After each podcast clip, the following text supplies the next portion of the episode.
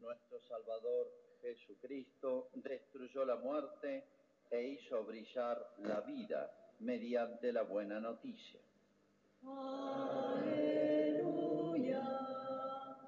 Aleluya. Aleluya.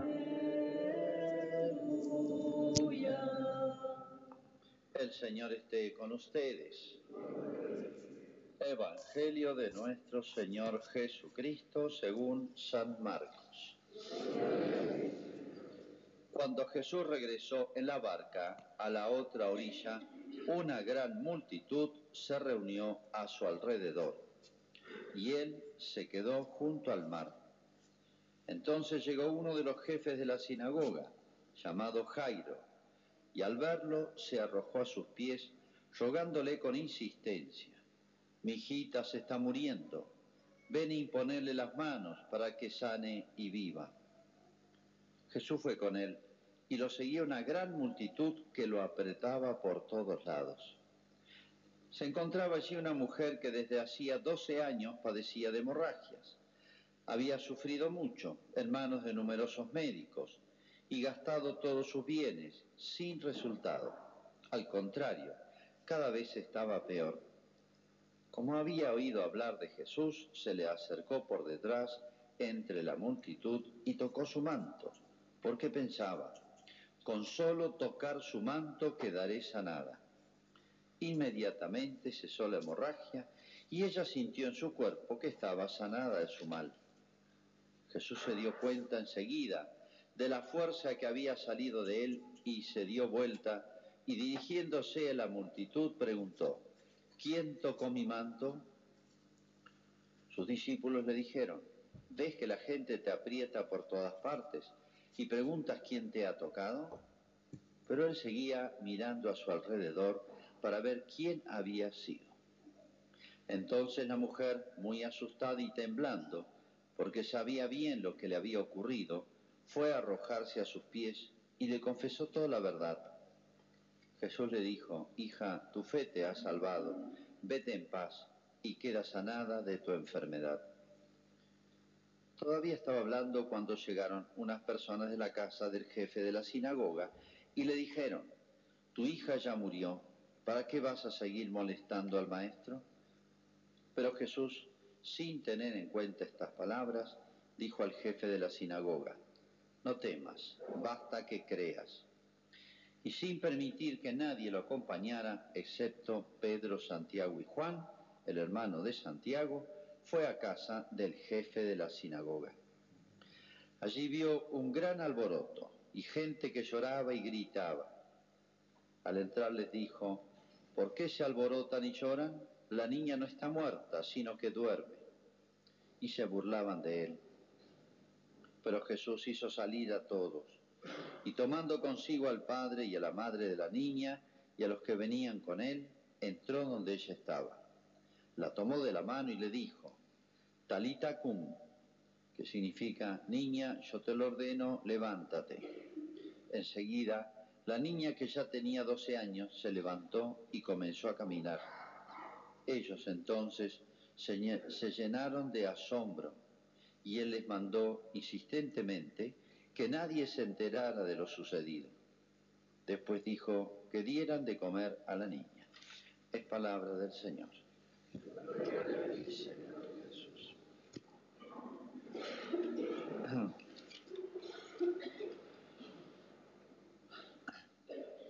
Probablemente sea el único en la Argentina que se haya alegrado de que perdiera quedáramos fuera del Mundial. Aunque se enojen ustedes, yo hinché por Francia, lo confieso. ¿Por qué? Porque miren, la Argentina está debatiendo en estos días temas gravísimos. Y la, acá el fútbol es como una especie de droga, estamos todo el día, no es el día del partido.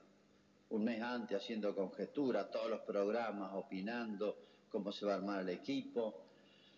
Es el tema, no has olvidado las cosas importantes. Lo plantearía, lo diría sí. Se está muriendo mi madre, están matando a mi madre, y yo estoy jugando un partido de truco y comiendo un asado, más o menos así. Entonces, para que nos olvidemos de esto, es como si Jesús nos dijera, che, hay cosas muy importantes que se están definiendo en el país y, y, no hace falta que lo explique en la Cámara de Diputados, ya perdimos, en la Cámara de Senadores está por definirse y están muy activos los poderes mundiales, que son los que han presionado a nuestro país, como lo han hecho siempre, y nuestra clase política de alto nivel se quiebra, se entrega, se vende. Todos. Presionan los grandes medios eh, de comunicación nacionales, están todos, casi todos, salvo algunas excepciones, las cuento con la mano, las personas en la onda verde. O sea, estamos peleando contra un gigante. ¿eh? Y estamos nosotros preocupados por el fútbol. Hay mucho que hacer. Bueno, creo que es un llamado a, aterrizar, a, a, volver a la realidad de las cosas tremendamente decisivas. Está en juego la vida de miles de personas humanas, de miles y millones de personas humanas. Se aprueba la ley del aborto, se calcula que más de 100.000 niños morirán por año. Peor que toda la guerra de la independencia. 100.000 niños en la Argentina. Y esto será un ejemplo para otros países de Latinoamérica. El tema es extremadamente grave. Y no sé si hemos tomado conciencia. Pero bueno, vamos a comentar un poquito el pasaje del Evangelio extraño que he leído. Digo extraño porque es como un sándwich acá. Jesús mezcla dos, eh, perdón, el, el, evangelista mezcla dos pasajes, dos episodios, dos milagros. El de Jairo y su hija, empieza a contarlo, cuando va de camino a la casa de este hombre, le aparece esta mujer con hemorragias desde hacía 12 años y después termina el episodio resucitando a la hija de Jairo. Y uno dice, ¿por qué mezcla? ¿Por qué no contó por separado? Porque tiene como un sentido el, conjunto, el par de milagros. Vamos a ver un poquito esto. Es el, fíjense, Jesús, cuando resucita a la niñita esta de 12 años, dice, tomó la mano y le dijo, talita cum, que significa, yo te lo, yo te lo ordeno, levántate. Y la chica resucitó, estaba muerta, resucitó. ¿Qué nos quería enseñar Jesús? Está bien, le hizo un bien a esta familia, enorme, sí. La chica resucitó, imagínense el, lo que significa para una familia un hijo que muere y un hijo que vuelve a la vida, que estaba perdido. Pero acá Jesús está enseñando una cosa más importante, ¿eh? que va a quedar en claro después que Jesús suba al cielo y dé la instrucción a los apóstoles, a la iglesia. Y es lo que se llaman los sacramentos.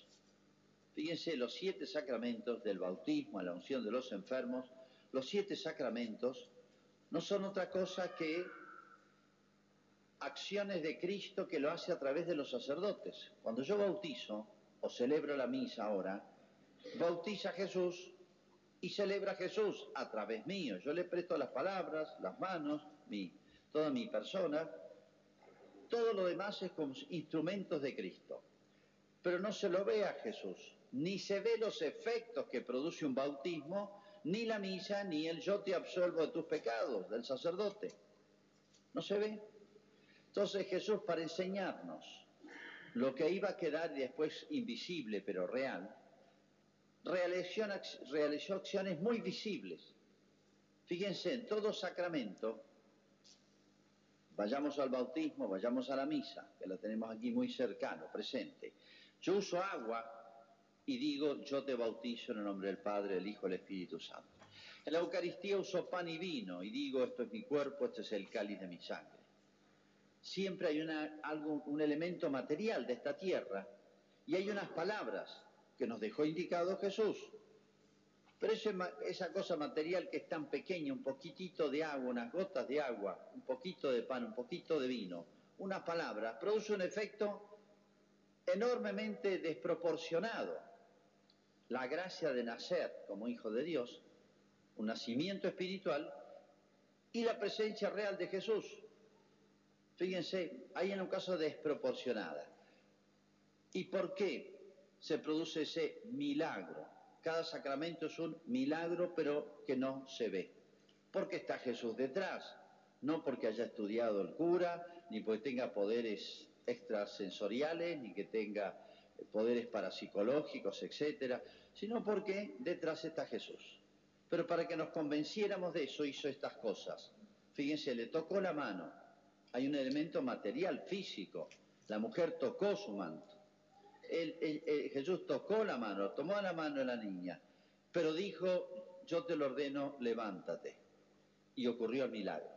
Fíjense, ahora Jesús me toca con el agua y Jesús me habla con sus palabras, yo te bautizo en el nombre del Padre, el Hijo, el Espíritu Santo. Ahora Jesús se queda en el pan y el vino, que después yo lo voy a recibir, y me dice, esto es mi cuerpo, este es el cáliz de mi sangre. Por eso los sacramentos, si recordamos la definición del catecismo, son signos sensibles, o sea, perceptible por los sentidos, el agua y las palabras, el pan, el vino y las palabras del sacerdote, o la unción de los enfermos, el óleo y las palabras, por esta santa unción y su bondadosa misericordia, decimos cuando eh, damos la unción de los enfermos. O recibe por esa esta señal el don del Espíritu Santo, la confirmación. En los sacramentos hay algo material que se percibe y hay algo que se percibe por el oído, que son las palabras pero no son palabras mágicas, esto no es magia blanca. Tienen fuerza, tienen poder para producir un efecto espiritual, invisible, extraordinario, porque Cristo está detrás. Por eso Jesús en su persona es como la fuente de los siete sacramentos, es como el super sacramento, es como el gran sacramento, es la fuente de los otros siete. ¿eh? Así tenemos que ver a Jesús y así tenemos que ver a los sacramentos. Yo estaré con vosotros hasta el fin del mundo, dijo. Yo estaré con vosotros cada vez que se bautiza, cada vez que se celebre la misa, se perdonen los pecados, etc. Y de muchas otras maneras, pero esta es la principal. Y así como obró maravillas en su vida temporal aquí en la tierra, sigue obrándolo en su iglesia, invisiblemente. Pero al ver estos pasajes, nunca dudemos del efecto espiritual extraordinario que se produce cuando se da un sacramento. Jesús me toca, podemos ir, o toca a los niños con el agua, y las palabras es como si las pronunciara Jesús. Jesús se me da en el pan y el vino, que vienen con esas palabras que dice el sacerdote. Esto es mi cuerpo, este es el cáliz de mi sangre. Bueno, pero aquí hay otra pregunta, otra pregunta importante. Fíjense, la mujer está a medio escondidas. Se acerca a Jesús, pero con fe, con solo tocarlo con fe. O sea, de parte de Jesús, en la niñita que estaba muerta, la tocó y dijo esas palabras y produjo ese milagro. Pero también es como si nos dijera a través de la mujer que se acercó con fe, aunque sea tocar su manto. Tu fe te ha salvado, le dice. O sea, de parte nuestra hay que poner algo. No es una cosa mágica que Jesús hace en nosotros. Tenemos que disponernos. ¿Con qué? Con espíritu de fe. Con espíritu de fe. Disponer el alma. Y porque tenía tanta fe y lo tocó con fe, se produjo ese milagro. O sea, en el sacramento, algo pone Jesús, es lo más importante, pero algo tenemos que poner nosotros, es esa disposición. La piedad, la devoción al recibir la Eucaristía, o la contrición de los pecados, la contrición es el acto interior que ponemos como recibimos la penitencia, el perdón de los pecados. Bien, ahora hay otra pregunta, hay muchas, ¿no? Que nos podemos hacer aquí. Fíjense los dos casos, Dios permitió esta muerte. Habrá sido un drama para la familia, todo el proceso, la enfermedad mortal, ¿no? Y en esta mujer tanto tiempo, cada vez peor, el sufrimiento significaba ese problema físico.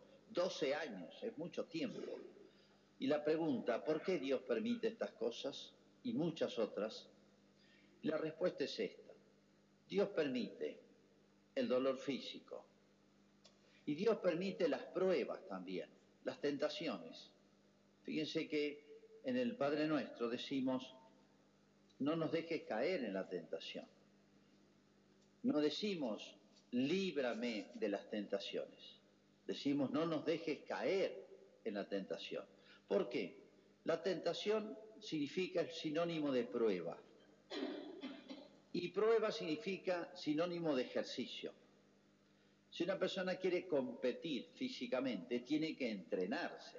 Si quiere competir de alto nivel, en un alto nivel, bueno, tiene que entrenarse mucho. Tiene que disciplinar su entrenamiento. Bueno, la vida espiritual es algo parecido. O sea, las pequeñas pruebas o los pequeños dolores o pruebas grandes o dolores grandes, los pone Dios, los permite Dios para que el alma crezca, para que nos conozcamos a nosotros mismos, para que nos conozcamos. Nadie se termine de conocer hasta que nos llega la prueba. ¿Vieron esa parábola de Jesús? Dice que el reino de los cielos se parece a un hombre que construye su casa sobre arena y otro construye sobre roca, bien cimentada. Mientras no vengan vientos, lluvias, desborde de agua, las dos casas son iguales. Uno no las distingue.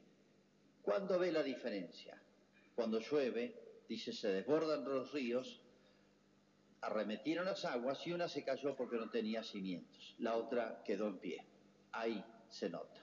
O sea, mientras no se desborden los ríos, no haya lluvias, las dos casas parecen iguales. Muchas veces parece que somos buenas personas, buenos cristianos, hasta que llega la prueba. Ahí nos conocemos. Y no solamente nos conocemos, sino es la oportunidad que Dios nos da para crecer. Fíjense, estas dos personas tal vez nunca se hubieran acercado a Jesús, con tanta piedad se postran los dos. Muy poquitos se postraron ante Jesús. Era casi un gesto como humillante. Y sí, era reconocer la grandeza de Jesús. Pero ni, ni, ni los apóstoles diría que tuvieron esos gestos tan grandes y públicos. Jairo era un tipo muy importante. Y sin embargo se postró a Jesús ante el dolor de perder una hija, lo que significa eso, ¿no? Y esta mujer ah, se metió entre la multitud, era una enfermedad hasta vergonzosa, aunque sea tocar su manto, significa una fe muy grande. Estas dos personas no se hubieran acercado tal vez nunca a Jesús si no hubieran tenido ese dolor, esa prueba. Y fíjense qué bien les resultó. ¿Por qué permite Dios entonces la pregunta? ¿Por qué permite Dios las pruebas? Para que nos conozcamos y para que crezcamos. Para que nos conozcamos y nos entrenemos. La virtud no crece si no se prueba. El cuerpo no adquiere destreza y fuerza si no se ejercita. ¿eh? Bueno, en estos días estamos viviendo en la Argentina, yo diría, una gran prueba dentro de la iglesia y en la patria, y en realidad es en el mundo. Pero bueno, vamos a lo que nos toca, a la Argentina. Es una gran prueba que ha dividido el país. Ha dividido el país, y sí. Por eso Cristo dice, es signo de contradicción. Así lo anunciaron a Jesús. Este será signo de contradicción. O sea, Jesús divide aguas. Es como la cordillera de los Andes, divide aguas. En el deshielo, unos ríos van para el lado de Chile y otros al Pacífico y otros vienen para este lado. Bueno, hay temas. Y en el fondo es Cristo quien divide las aguas. Cristo dijo, el que no está conmigo está contra mí. O sea, no hay neutralidad posible. Nadie puede decir, yo me aparto, yo no, no estoy ni con uno ni con otro, ni con Dios ni con el diablo, ni, Cristo, ni con Cristo ni contra Cristo. No hay posibilidad de neutralidad. Pero a veces, cuando llegan a jugar la selección, somos todos argentinos, ¿vieron? Somos todos argentinos, todos festejamos cuando nos va bien, la bandera para aquí, para allá, entusiasmo, pero en el fondo del alma, lo más importante no es definirnos por la selección, ni por un equipo de fútbol, sino por Cristo, que es con quien nos vamos a encontrar y va a juzgar nuestra vida. Entonces, creo que estamos viendo está haciéndose muy palpable porque no hay programa de radio que no toque el tema. Estamos viendo esta lucha entre el bien y el mal instalada en el corazón de nuestra patria y tal vez adentro nuestro también, y en nuestra familia, y en nuestros ambientes, en nuestros lugares de trabajo, en nuestro barrio. Hay que hablar del tema y hay que aclarar el tema. Y no hay que hacerse el tonto. Y no hay que decir, no hablemos de eso porque nos vamos a pelear. De eso hay que hablar. No vale la pena pelearse por un arbitraje de fútbol. No vale la pena. Por esto sí vale la pena. Bueno, que esto nos haga conocer quiénes somos, hasta dónde estamos dispuestos a, hasta dónde tenemos claras las ideas para defender algo que es absolutamente claro que es defendible, que es voluntad de Dios, que es la obra de Dios más querida, más indefensa, ¿eh? más desprotegida y más necesitada de ayudas humanas. Esto nos ha hecho ver muchas cosas, nos tiene que avivar, hacernos ver las mentiras, las grandes mentiras que circulan con una facilidad. La prensa, gran prensa mundial, nacional, que se gloria siempre decir toda la verdad, de ser la justiciera, decir las grandes verdades que no callan los demás, nos están mintiendo. Nos están haciendo creer que todo es onda verde. Mentiras. Mentiras, pero de toda clase. Mentiras de las estadísticas de la ciencia. Mentiras de que niegan que haya vida humana ahí. Toda la ciencia indiscutiblemente dice que hay vida humana desde el primer instante de la concepción. Nos están diciendo que es un tema discutido y muchísimas otras. Si no nos avivamos, acá no se trata de estadísticas, qué porcentaje aprueba o no aprueba. A mí me interesa la verdad. Jesús me va a juzgar por eso. Por eso nos hace conocer el bien, nos hace conocer el mal, nos hace conocer quién es quién. Tenemos que de, de, eh, despabilarnos como cristianos, porque el diablo está muy presente en este momento y es un maestro. El demonio es un maestro, lo dijo Jesús, tengan cuidado, es mentiroso y padre de la mentira y está muy metido en estos momentos. El diablo no se mete en un arbitraje de fútbol, o, o, si manejó bien el equipo, el técnico, no le importa al diablo, esas cosas, arréglense ustedes. Ahora la gran discusión, San Paoli, Messi, si tuvo bien armado el equipo, la gran batalla, no, ese no es el problema. Esto le interesa al demonio. Mentiroso y padre de la mentira. Mentiroso y padre de la mentira. Espero que lo vean en acción. Ahora está en acción. No es un texto que yo estoy repitiendo, sino es visible día por día. Prendan los canales de televisión, escuchen la radio y dense cuenta lo patente que está la lucha entre el bien y el mal. Las pruebas, las tentaciones y las pruebas nunca nos dejan igual, nos mejoran o nos empeoran, nos mejoran o nos empeoran. Miren, al lado de Cristo habían dos crucificados, uno se ganó el cielo, los dos eran igualmente malandras, el otro lo insultaba a Cristo, se hundió más. La prueba mejora, purifica, o empeora. Espero que nosotros, cada uno en particular, nuestra familia, nuestros ambientes, nuestro Malargüe, nuestra patria, después de estas pruebas que están viniendo, que las estamos viviendo, estamos metidos en medio de ellas y no sé qué vendrá después, nos mejoren a todos. Hacemos nuestra profesión de fe. Creo en un solo Dios, Padre Todopoderoso.